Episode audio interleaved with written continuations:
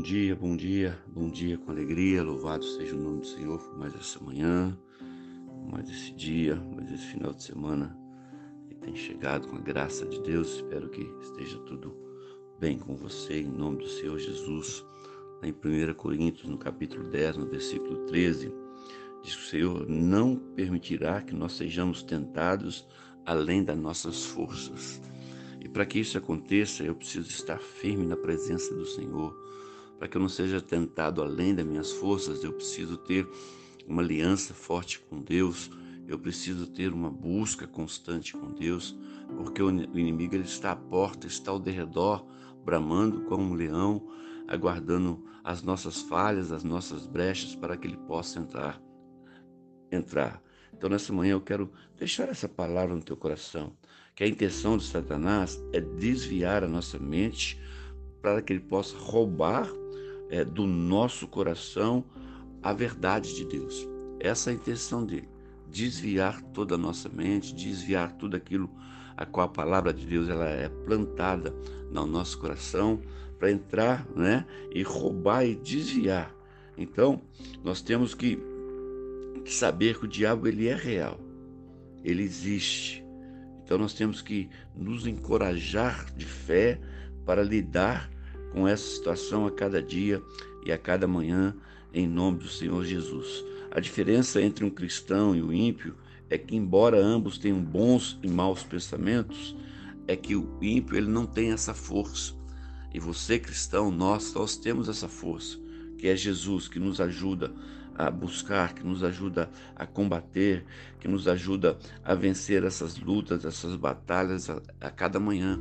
E toda vez que eu fico distante da palavra de Deus, eu vou me tornando mais fraco, eu vou me tornando mais frágil, eu vou me tornando uma presa mais fácil para que o inimigo venha e entre no nosso coração. Né? Então, o que, que nós devemos é, fazer?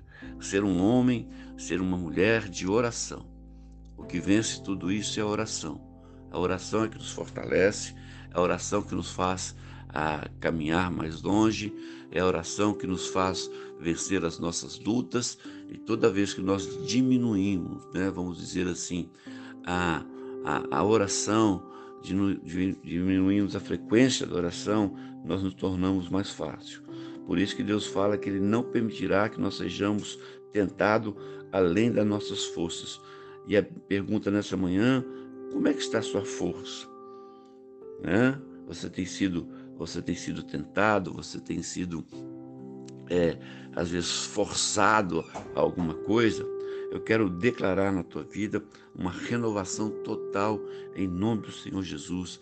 Se você está desanimado, se você está pensando em desistir, eu quero repreender essa palavra do teu vocabulário e dizer que Deus ele é com você que Deus está com você, que Deus ele te abençoa, que Deus te guarde, que Ele é o seu escudo, Ele é a sua fortaleza.